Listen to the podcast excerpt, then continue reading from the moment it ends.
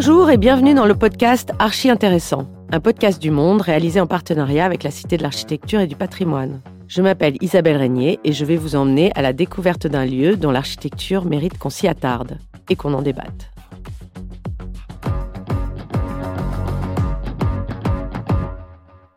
Pour cet épisode, direction Rotterdam et le dépôt du musée Boymans van Beuningen. Ce musée est l'un des plus anciens des Pays-Bas. Il regroupe les collections d'art de l'avocat Franz Jacob Otto Boymans et celles de l'homme d'affaires Daniel George von Beuningen. Des collections qui n'ont cessé de s'enrichir depuis sa création en 1849. En tout, plus de 150 000 œuvres, comme des peintures, des sculptures, des porcelaines et même des vélos hollandais, y sont regroupées. Beaucoup trop pour un seul musée. Résultat, moins de 10% du fonds est exposé. Alors oui, c'est le cas de beaucoup de grands musées dans le monde, mais ce n'est pas une raison pour s'y résoudre. Aussi, à partir de 2005, une réflexion a-t-elle été engagée par la direction du musée pour imaginer des réserves qui soient accessibles au public et visitables. Un lieu qui proposerait un rapport immédiat aux œuvres, affranchi des codes et des hiérarchies de l'histoire de l'art. La décision a été prise de construire un nouveau bâtiment pour accueillir ces réserves et il a été installé dans le jardin bordant le musée, en plein centre-ville. Le projet a été confié à MVRDV, une agence basée à Rotterdam, connue pour ses projets ludiques et iconoclastes. Et sur ce plan-là, elle n'a pas déçu. Son dépôt a la forme d'un pot de fleurs géant tout en miroir qui trône désormais en plein centre de la ville. Alors, idée géniale ou catastrophe esthétique? Cette nouvelle institution va-t-elle démocratiser l'accès à l'art comme le clame sa direction ou n'est-elle qu'une attraction pour touristes en mal de nouveautés? Pour vous faire une idée, Suivez la journaliste Judith Chetrit qui a visité le bâtiment et on se retrouve après pour en débattre.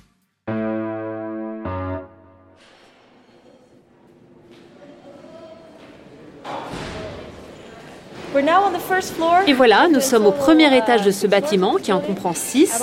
Et ce que j'aime toujours faire avec mes groupes, c'est de se placer au milieu, de regarder en haut et simplement de profiter de la vue.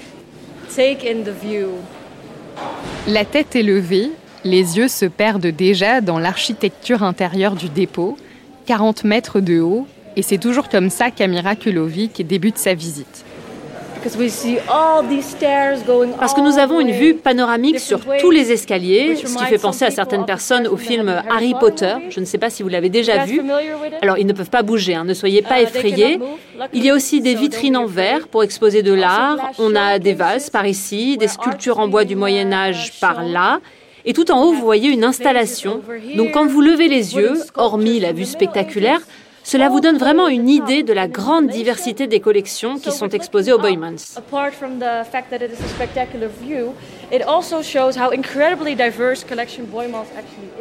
Le compte est vertigineux. Autour de nous, il y a plus de 150 000 œuvres d'art qui attendent d'être montrées quelque part dans le monde, voire d'être restaurées. Toutes sont loin d'être immédiatement visibles, il y a aussi beaucoup de dessins, ce qui fait rapidement monter le compteur. Mais le nombre est déjà éloquent et la hauteur de l'atrium reflète cet ordre de grandeur. Un des huit conservateurs est belge, francophone, et spécialisé dans les peintures et sculptures des artistes nés avant 1817. Il s'appelle Ruben Zuckerberg. Dès le début, c'était clair qu'on ne voulait pas faire euh, un espace euh, muséal, un espace d'exposition. Ce n'était pas du tout l'idée. C'était vraiment un bâtiment qui, euh, avant tout, est pratique pour notre travail de conserver les œuvres. Ça, c'était le but principal. Et donc, à partir de, de cette idée-là, on a commencé à réfléchir avec l'architecte comment on peut réaliser cette idée les dépôts principaux qui étaient dans le, musée même, dans, les, sous-sols. Euh, il y avait énormément de problèmes d'humidité, donc de temps en temps on avait vraiment des, inondations, c'était, catastrophique pour les œuvres. Donc on avait besoin vraiment d'un, nouveau bâtiment. Et donc là on a, on a commencé à réfléchir et on s'est posé la question, mais pourquoi pas euh, montrer plus euh, notre collection? Si on le rend de plus en plus accessible, ça pourra aussi stimuler la réflexion sur notre collection, euh, euh, l'étude et des recherches. Euh, donc, oui, ça, serait beaucoup plus enrichissant que juste de le, mettre derrière des, portes clos. À chaque étage, il y a plusieurs dépôts, plusieurs compartiments qui ont chacun leur spécificité climatologique pour chaque type de matériau qui est dans ces espaces. Et donc ici, c'est pas une exposition euh, qu'on a pensée ou qu'on a conçue comme une histoire euh, pour raconter une histoire de l'art, mais c'est vraiment, c'est très pratique. C'est montrer comment nous on travaille pour conserver les œuvres qui, qui sont dans notre collection. On est au deuxième niveau et en fait les personnes circulent dans, dans les couloirs à chaque étage. On a des grands murs gris devant nous et il y a des vitres uh-huh. euh, où la lumière euh, s'éteint toutes les, les 30 secondes, j'ai l'impression. Mais on peut voir au travers de la vitre des œuvres d'art. Oui, là on a une esquisse, euh, de, Rubens. Y a de la porte, Roland de la Porte, donc c'est français 18e. Là il y a un Chardin. Le grand tableau c'est un Wenix, donc un peintre euh, autour de 1700 aux Pays-Bas. Ailleurs dans le, bâtiment, on a, des, galeries euh, où vraiment on peut organiser des, on ne dit pas exposition ici, mais on des présentations qui traduisent un peu l'idée derrière le dépôt. Donc montrer ce qui est normalement euh, pas visible dans, dans, dans, la vie des musées. Euh, donc ce ne serait jamais une, une histoire classique, l'histoire de l'art classique, mais ce sera toujours euh, genre euh, maintenant on a euh, nos chefs-d'œuvre qui sont montrés sur des plaques de verre, de façon qu'on peut voir le revers aussi. Le grand public voit rarement les revers, mais là dessus il y a énormément d'informations pour nous qui est très très important pour la provenance, pour la, des, informations techniques, de restauration du passé. Donc il y a plein d'informations qu'on peut montrer comme ça aussi. Ruben Zuckerbuck nous amène dans une des pièces pour aller au-delà de la simple vitre de présentation. Il déverrouille la lourde porte avec ses empreintes digitales. L'entrée est réservée aux visites guidées, car c'est l'originalité de ce musée. Même le public peut voir les œuvres stockées. Il faut enfiler une combinaison en Tivec, ce tissu qui sert d'habitude à protéger les œuvres d'art. On doit poser les pieds. Voilà, tapis qui enlève, j'imagine. Euh, un petit tapis collant pour euh, retirer la poussière des, chaussures. C'est un très beau idéal, évidemment, de, vouloir montrer la collection à, tout le monde, mais évidemment, ça demande aussi beaucoup de, euh, règles et de, suivi pour, bah, pour, limiter les dégâts, évidemment. Donc là, on a par exemple, on limite le nombre de visiteurs, on limite leur temps dans les dépôts même, mais donc on demande aussi de nettoyer leurs pieds avant. Le chrono est déclenché, 10 minutes et pas une de plus pour ne pas trop perturber nos voisins les tableaux. Donc là, vous faites défiler d'ailleurs, je le dis là, parce ah que vous parlez en même temps que vous faites. Vous faites euh, défiler donc, sur un, rack un peu grillagé, sur lesquels sont, euh, ont été euh, oui, accrochés, accrochés les œuvres. Oui, exact. Et donc ici,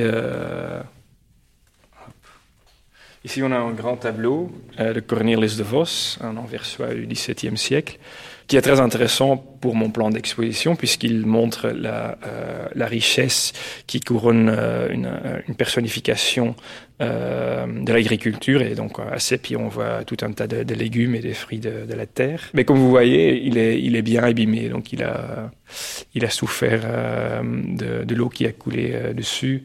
Euh, le cadre est aussi euh, un peu abîmé. Donc, euh, pour moi, maintenant, ce qui est le, grand avantage de ce bâtiment, c'est que toutes les œuvres qu'on a sont juste l'un à côté des autres. Ils ne sont pas dispersés dans plusieurs dépôts. Donc je peux immédiatement voir sous les meilleures conditions avec une bonne lumière et donc je peux vraiment regarder est-ce que c'est intéressant pour mon exposition? Est-ce que c'est est-ce que cette œuvre se trouve dans un état qui peut qui peut voyager ou pas? Euh, ou, et sinon, qu'est-ce qu'on doit faire, qu'est-ce qu'on peut faire? Euh, et puisqu'on a les, les, ateliers de restauration juste en face, en fait, je peux juste aller chercher un restaurateur et demander euh, qu'est-ce que vous pensez de ce tableau. Est-ce, que c'est, est-ce, que, est-ce qu'on peut faire quelque chose? Est-ce que cette œuvre peut voyager? Et la réponse? Euh, Ici, on doit encore bien regarder. Euh, je pense que c'est possible, mais évidemment, tout dépend hein, du temps accordé. Euh, je pense ici, principalement, c'est, euh, ça s'appelle un chancy. Euh, donc, ça veut dire que le vernis a été un peu abîmé du, euh, par la, l'humidité, mais je pense pas que ça, ça ait atteint le, la couche picturale. Donc, je pense et j'espère qu'en retirant le vernis en, remettant une nouvelle couche de vernis, euh, ça, devrait aller. Et donc ici, juste euh, réparer cet ornement dans le coin du cadre qui manque. Collectionner et soigner une collection, c'est fondamental pour un musée. Sauf que nous, on sépare les deux fonctions dans deux bâtiments différents maintenant. Côté collection dormant, on dirait, qui est dans la plupart des musées est dormant, donc qui n'est pas visible. Nous, on a rendu euh, un peu plus vivant, visible, mais dans un, bâtiment séparé. Pendant que le musée principal, situé juste en face, est fermé, ces réserves accueillent le public. Déjà plus de 100 000 visiteurs s'y sont rendus, encadrés par des guides comme Amira. Ici, vous avez quatre salles dédiées à la restauration des œuvres et elles s'organisent en fonction des types de matières. Par exemple, ici, c'est une salle pour les œuvres textiles et photographiques. Les conservateurs prennent aussi des photos des œuvres. D'ailleurs, c'est ce que la femme devant nous est en train de faire. Et euh, est-ce que là, vous avez une partie d'une installation ici sur cette table? Est-ce que l'un d'entre vous la reconnaît ou sait de quel artiste elle est? Parmi les visiteurs du jour, personne ne reconnaît cette sorte de matelas signé de l'artiste japonaise Yayoi Kusama, entièrement recouvert de formes phalliques à pois rouges en tissu. Donc cette œuvre est vraiment devenue sale. Et là, où vous voyez des marqueurs, vous pouvez voir que les restaurateurs ont écrit des légendes. Une carte indique que ce bout-là est très sensible, ne répond pas bien au liquide qu'ils ont utilisé pour la nettoyer. Parce que lorsqu'une œuvre est sérieusement endommagée, il peut leur arriver de contacter le studio et de demander un remplacement d'une pièce. Mais là, le studio a refusé. Donc quand vous achetez ou quand vous recevez une création, vous ne pouvez en fait pas toujours faire ce que vous voulez car ça pourrait être perçu comme allant à l'encontre de la vision de l'artiste. Je ne pense pas d'ailleurs que beaucoup de personnes connaissent ce détail.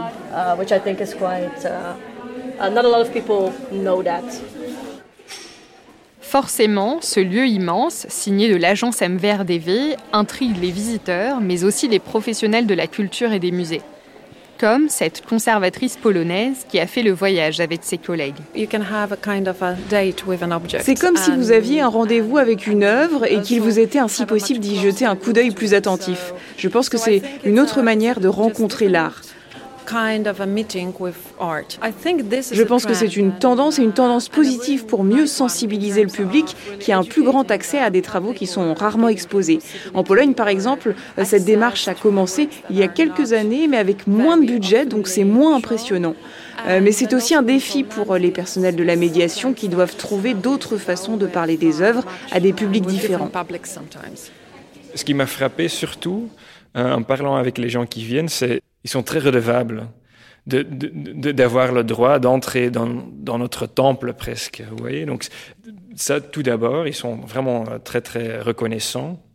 Ils voient finalement combien de travail il y a derrière, combien de, travail qu'ils ne voient pas forcément, auquel on doit penser. Euh, avant qu'une œuvre puisse voyager, par exemple, avant que nous, on puisse euh, ouvrir une exposition, tous les, toutes ces étapes.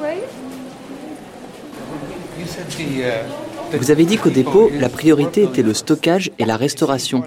Mais moi, j'ai l'impression que c'est une œuvre d'art en soi. Elle nous est aussi exposée en premier. Et c'est aussi ce que j'attends de cette visite. Oui, oui, je, je suis totalement d'accord avec vous. C'est aussi une nouvelle façon de travailler. Nous sommes transparents, nous vous montrons finalement les coulisses. Les gens n'y sont pas habitués, c'est ça qui les intéresse. D'où l'affluence de gens du monde entier qui veulent voir cette innovation, car cela n'a jamais été fait ailleurs.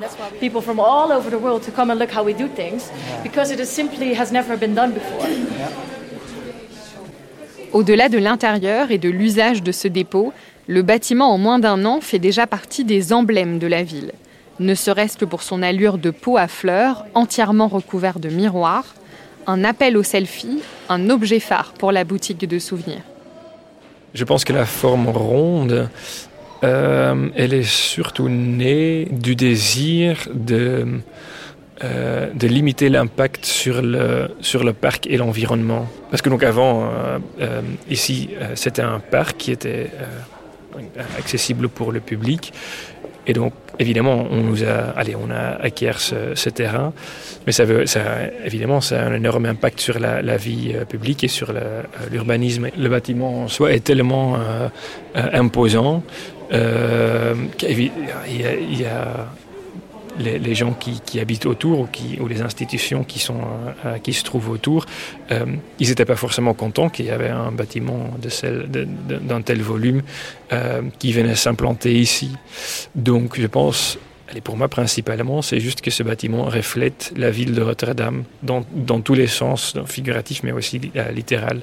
Donc on a vraiment l'impression que les gens ont commencé à s'approprier le bâtiment vraiment comme une icône de la ville, en fait. Le fait que, que l'extérieur soit couvert de miroirs euh, fait qu'elle Évidemment, c'est un, volume euh, très très impressionnant, mais le fait qu'il y a des, des, miroirs à l'extérieur, en fait, ça fait presque disparaître le, bâtiment. Maintenant que vous en savez plus sur ce musée dépôt, retour en France et place à l'analyse. Dans le cadre des rendez-vous critiques qu'organise la Cité de l'Architecture et du Patrimoine, nous avons débattu du projet. À mes côtés, les critiques architectes Richard Scoffier et Philippe Trétiac, qui étaient en visioconférence, et Francis Rambert, le directeur de la création architecturale à la Cité, en maître de cérémonie. Philippe.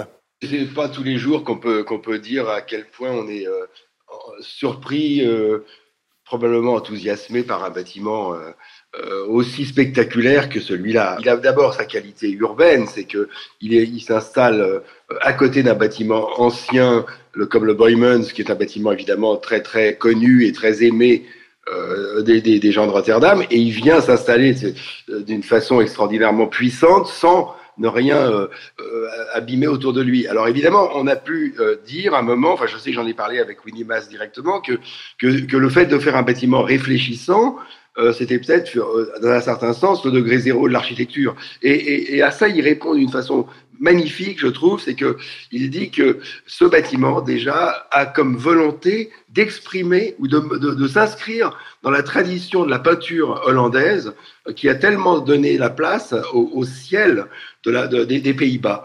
Et, je trouve que c'est très juste et, la manière dont la, skyline de Rotterdam se reflète dans ce bâtiment est absolument extraordinaire. L'intérieur, il est évidemment c'est vrai. Euh, c'est vrai, je crois qu'il y avait dans la volonté même des architectes de faire que l'on se perde. Il y a quelque chose du maxi de Rome, mais en réussi, je dirais. Ça, c'est déjà extraordinaire.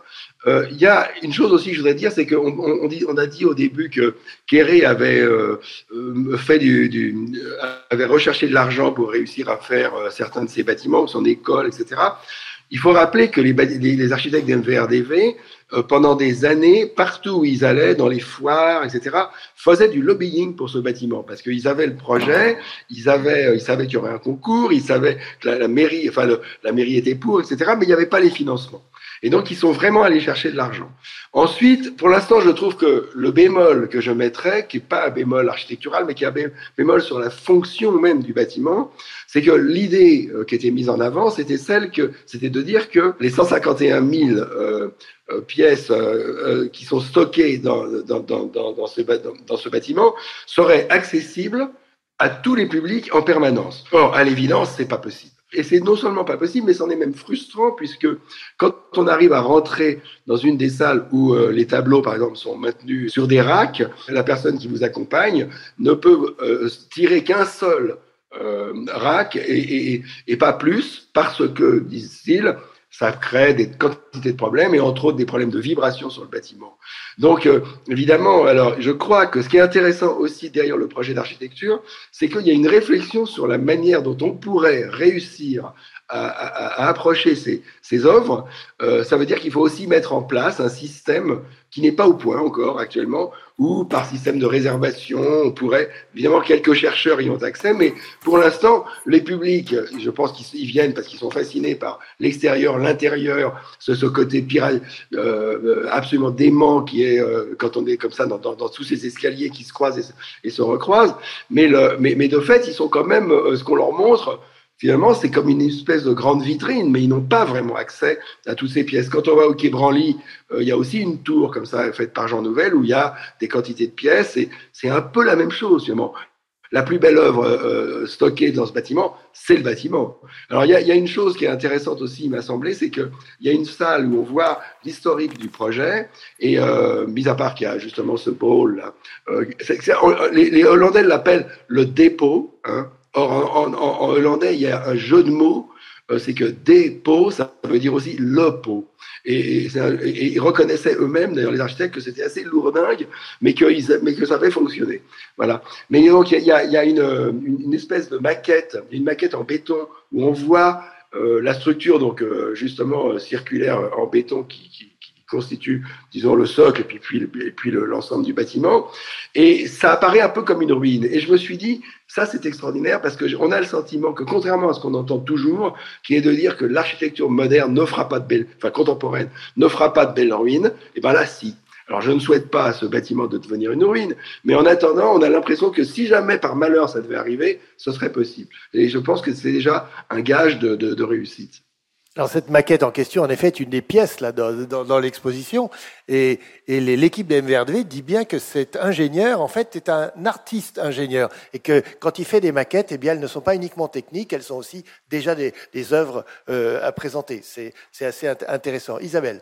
Je pense qu'on peut dire que c'est quand même le chef-d'œuvre de MVRDV, parce qu'ils sont à domicile là, ils sont à Rotterdam, ils sont dans cette ville qui est vraiment euh, sur le plan de l'architecture la ville de la, la, la, collection des objets. Enfin, ils avaient des, bon, ils ont fait plusieurs euh, bâtiments assez incroyables, dont le Markt Hall, euh, qui est euh, donc cette colure de, de, deux tours d'habitation qui, qui produit une énorme marché couvert, qui est déjà un bâtiment complètement fou.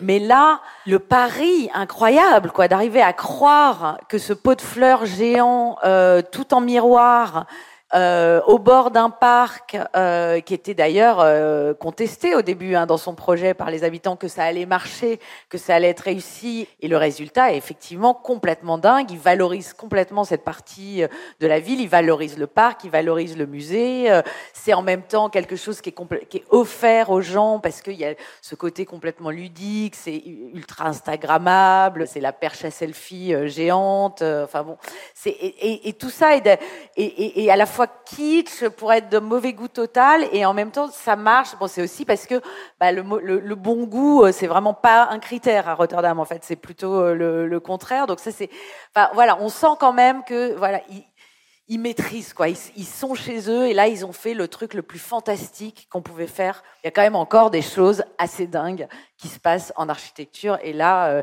c'est là. Alors moi j'ai pas senti, j'ai pas eu la même expérience. Que Philippe en visitant. Euh, peut-être j'ai eu, euh, je sais pas, une visite très privilégiée, mais effectivement, il disait quand même qu'ils étaient en train de réfléchir aux modalités de visite. Bon, cette affaire de, de, de, de, de vibration, je n'étais pas au courant et j'ai quand même pu voir beaucoup de choses, moi. parce que l'idée, c'est quand même qu'on prend un rendez-vous, en fait. Euh, on prend un rendez-vous, après on, se, on, laisse son sac, on a, je sais plus, des gants, des, des, des, trucs, et puis, et puis on, a, on va nous faire visiter deux ou trois salles. Euh, alors peut-être qu'on peut tirer qu'une seule, euh, un seul rack. C'est vrai que c'est un peu triste si c'est ça, mais au-delà de ça, bon, au-delà de effectivement, est-ce qu'on peut voir toutes les collections? Non, de toute façon, ils ont jamais dit qu'on pourrait, que tout le monde pourrait voir toutes les collections. C'était pas ça. Mais il y a quelque chose que je trouve vraiment formidable dans le programme, qui est l'idée que euh, tout, strictement tout dans l'architecture, des garde-corps, euh, au, sol des passerelles, aux, parois de, de, l'intérieur, tout fait simèse, en fait. Tout est visible. On a des œuvres qui sont, qui sont littéralement euh, glissées, intégrées dans tout le bâtiment. Et il y a cette idée de casser complètement les hiérarchies de l'histoire de l'art pour euh, classer les bâtiments par rapport à leurs propriétés physiques. Et dans l'idée, alors bon, moi après, je sais pas ce que ça peut vraiment, ça donne l'idée d'un énorme bordel. Et d'ailleurs, c'est ce qu'a revendique euh, Winnie Mass. Euh, on est dans un truc complètement bordélique. Et l'idée, il y a une idée derrière. Je sais pas à quel point elle est démago, à quel point elle peut être euh, finalement performative, mais euh, de euh, finalement, en cassant les hiérarchies de l'histoire de l'art, de démocratiser l'accès à la peinture et puis du, D'ailleurs, il n'y a pas de, on ne sait pas ce qu'on regarde en fait.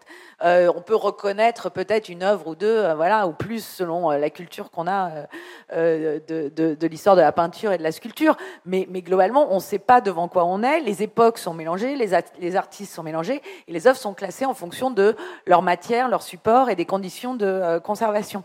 Et ça, c'est assez marrant. Et en même temps, et donner à voir aussi le travail des conservateurs.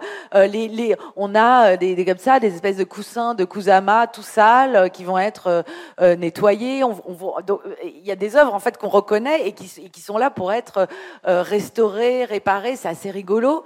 enfin, il y a quelque chose comme ça. Et tout d'un coup, c'est le métier de conservateur finalement qui est exposé dans le dans le bâtiment. Euh, et, donc le musée aussi de, le métier de, de, muséographe d'une certaine façon. Et ça, je trouve ça assez passionnant. J'ai pas forcément de jugement parce qu'on est on est un peu on est un peu ouais au marché aux puces quoi à la foire.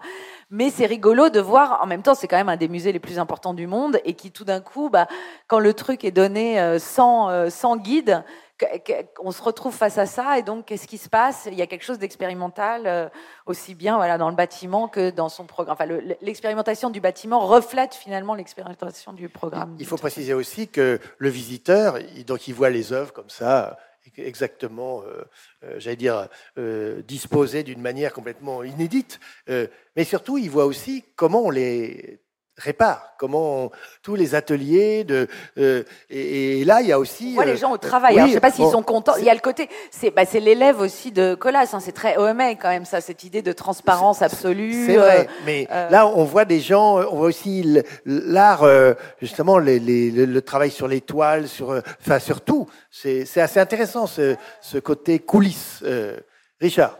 C'est vrai, c'est aussi un projet donc voilà, qui rassemble beaucoup de choses, parce qu'il y a à la fois la, sculpture euh, d'Anish Kapoor là, Chicago, la, structure ronde qui reflète le, paysage de la ville euh, à l'envers, à l'endroit.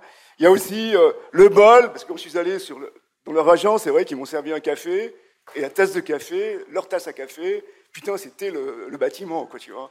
Donc ça, c'est vrai que c'est assez, assez, surprenant. Et surtout que la, la tasse, c'est vrai que, ou le bol, finalement, c'est le, récipient premier. On met de l'eau, on met aussi des grains, vous voyez.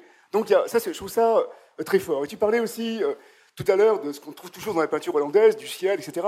Mais dans la peinture hollandaise, tu trouves aussi d'autres choses, tu vois. Par exemple, tu trouves des, miroirs euh, convexes, tu vois. Comme par exemple, dans le tableau de Jeanne Van Eyck, Les époux Arnolfili, tu vois, donc tu vois deux personnages, et puis derrière, il y a un miroir convexe, le miroir convexe, putain, si tu le regardes, eh ben, tu commences à t'angoisser parce qu'il te fait voir une autre réalité qui est derrière toi. Hein, et, tu vois que le, le, le tableau, c'est pas simplement une petite parcelle de la réalité. Non, hein, c'est le monde entier. Il s'ouvre complètement. Et là, c'est vrai, c'est un peu l'effet Clonard. On voit d'abord un bol, un bâtiment très simple, et puis après, on voit que ce bol, il nous englobe, il nous dépasse complètement. Et donc, il y a une, légère angoisse avant, avant, de rentrer. Bon, après. Euh, Là, vous avez, euh, la transparence, moi, je dois dire que ça m'a. Je lui ai dit d'abord, euh, Winnie Mas, et ce qui est bien chez Winnie Mas, que tu peux lui dire n'importe quoi, il est toujours souriant. Ça, je dois dire, euh, chapeau l'artiste. voilà, ça, il n'y a rien à dire, quoi. Et c'est vrai que, voilà, parce que moi, ce qui me gêne là-dedans, je ne pense pas qu'elle vienne de Colas, parce que Colas, c'est pas la transparence, c'est beaucoup plus pervers que ça. Mais c'est cette idéologie de la transparence. Mais je pense qu'elle n'est pas forcément, elle est portée par les conservateurs, pas forcément par eux.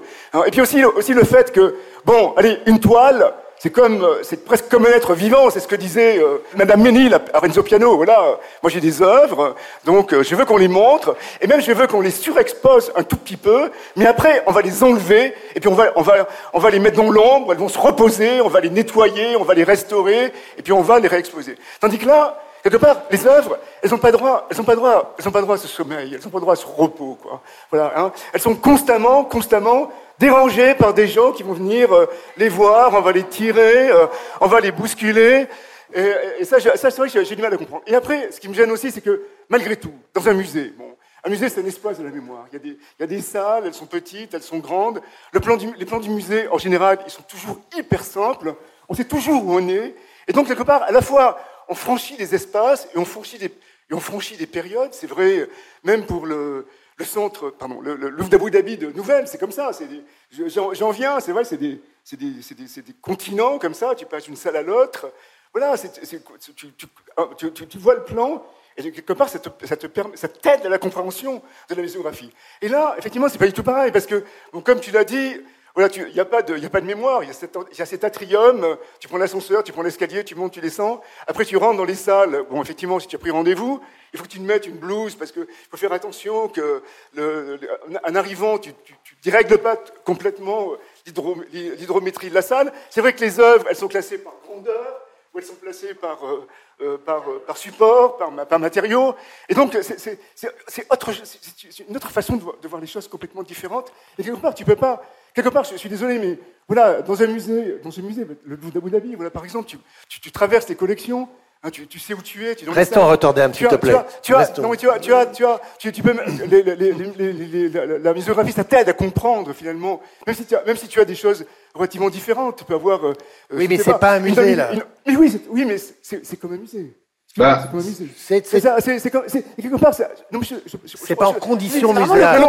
C'est le contrepoint du musée. C'est comme un musée. C'est une nouvelle manière. C'est une nouvelle muséographie qui s'impose. Et ce que je trouve assez gênant, c'est que quand tu es là-dedans, tu vas pas, vas pas pouvoir voir tout seul les œuvres. Il faut que ce soit quelqu'un qui vienne avec toi et qui tire les œuvres et qui les, remette en place et qui va t'expliquer ce que tu vois. Parce que c'est vrai que quand tu as par exemple une, enluminure persane à côté d'un Bruegel, bon, la relation elle est évidente. Mais quand tu as un Walter Dam à côté d'un Bruegel, la relation tu peux pas la faire. Quoi, c'est trop loin. Ou alors tu te tords complètement le cerveau. Quoi. Et, et pour ça, tu dois compter, tu dois compter sur euh, Justement, c'est un, peu, c'est un peu la critique qu'on faisait la dernière fois de la Biennale de Venise, quoi. Où tu rentres dans des salles, tu comprends rien, et il faut qu'il y ait euh, une, une animatrice de, de, 13 ans et demi qui t'explique ce que tu dois voir. Et si jamais elle s'en va, tu comprends plus rien. Quoi. Et là, là, c'est, pareil. Quoi. si jamais l'animateur s'en va, tu, tu, comprends plus rien. Tu as tout l'heure du monde, mais tu n'as pas les clés. Et donc, tu n'as même pas la clé architecturale, tu n'as pas, les clés de l'espace de la mémoire qui te permet de tout reconstituer. Oui, oui mais là, là où, excuse-moi, hein, mais, mais le, le projet, c'est vraiment un contrepoint. Tu as le musée à côté avec l'histoire de l'art, la muséographie, la présentation classique. Et là, l'idée, c'est que finalement, le musée, alors tu dis c'est triste pour ces pauvres œuvres parce qu'elles elles aimeraient bien dormir, mais combien C'est 93% des œuvres du musée Boymans, qui est un musée public, qui, euh, faut, qui, qui était privé. Excuse-moi, excuse-moi, les œuvres. C'est juste une autre manière. Elles très bien être, être exposées par roulement, convenablement, dans le musée. Il n'y a pas de raison. Non, parce que c'est tous les musées du monde comme ça. Tu as 7% des œuvres en moyenne qui sont exposées. Bien sûr, mais tu S'il vous plaît. Ça n'empêche qu'il y, a des roulements, si tu veux, tu vois. Voilà. Et, et, comme vous l'avez dit, ça ne va pas arranger les choses parce qu'il faut prendre rendez-vous, il faut être à 15 dans la, dans la, dans la salle. C'est pas ouvert non plus à tout le monde, si tu veux, tu vois.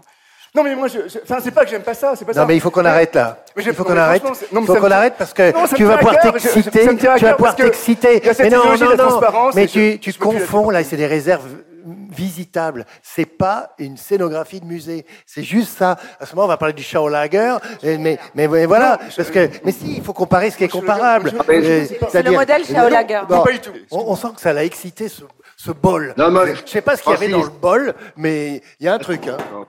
Francis, quand même un, mot. Je pense que quand même Richard pointe quelque chose qui est assez juste. C'est que on est dans le bâtiment, il est extraordinaire, il est exceptionnel, on est d'accord. Mais on est quand même sur la mise en scène d'une espèce d'attraction. Euh, c'est pas, c'est pas comme une attraction foraine gigantesque. C'est-à-dire, c'est vrai que on va pas. Mais les, les hommes, sont pas elles sont pas vraiment accessibles. On y, je suis d'accord pour dire que, la, que la, façon dont les offres sont présentées, c'est plus, on est plus paumé qu'autre chose. Alors c'est peut-être le but, mais l'outil pédagogique, c'est pas très clair hein, euh, de ce point de vue-là. J'ajouterais juste une chose euh, qui fait que le bâtiment, il est particulièrement remarquable de l'extérieur et qu'il a ce côté un peu science-fiction, c'est les portes. Les portes tout à fait étonnantes sont dérivées de la technique des portes d'autobus qui donnent le sentiment vraiment que l'ensemble c'est une soucoupe volante quand même. Il y a quelque chose de cet ordre. C'est la fin de cet épisode du podcast Archi Intéressant, produit par Le Monde en partenariat avec la Cité de l'Architecture et du Patrimoine. Retrouvez-nous pour d'autres visites sur lemonde.fr et toutes les plateformes d'écoute de podcast. À très bientôt!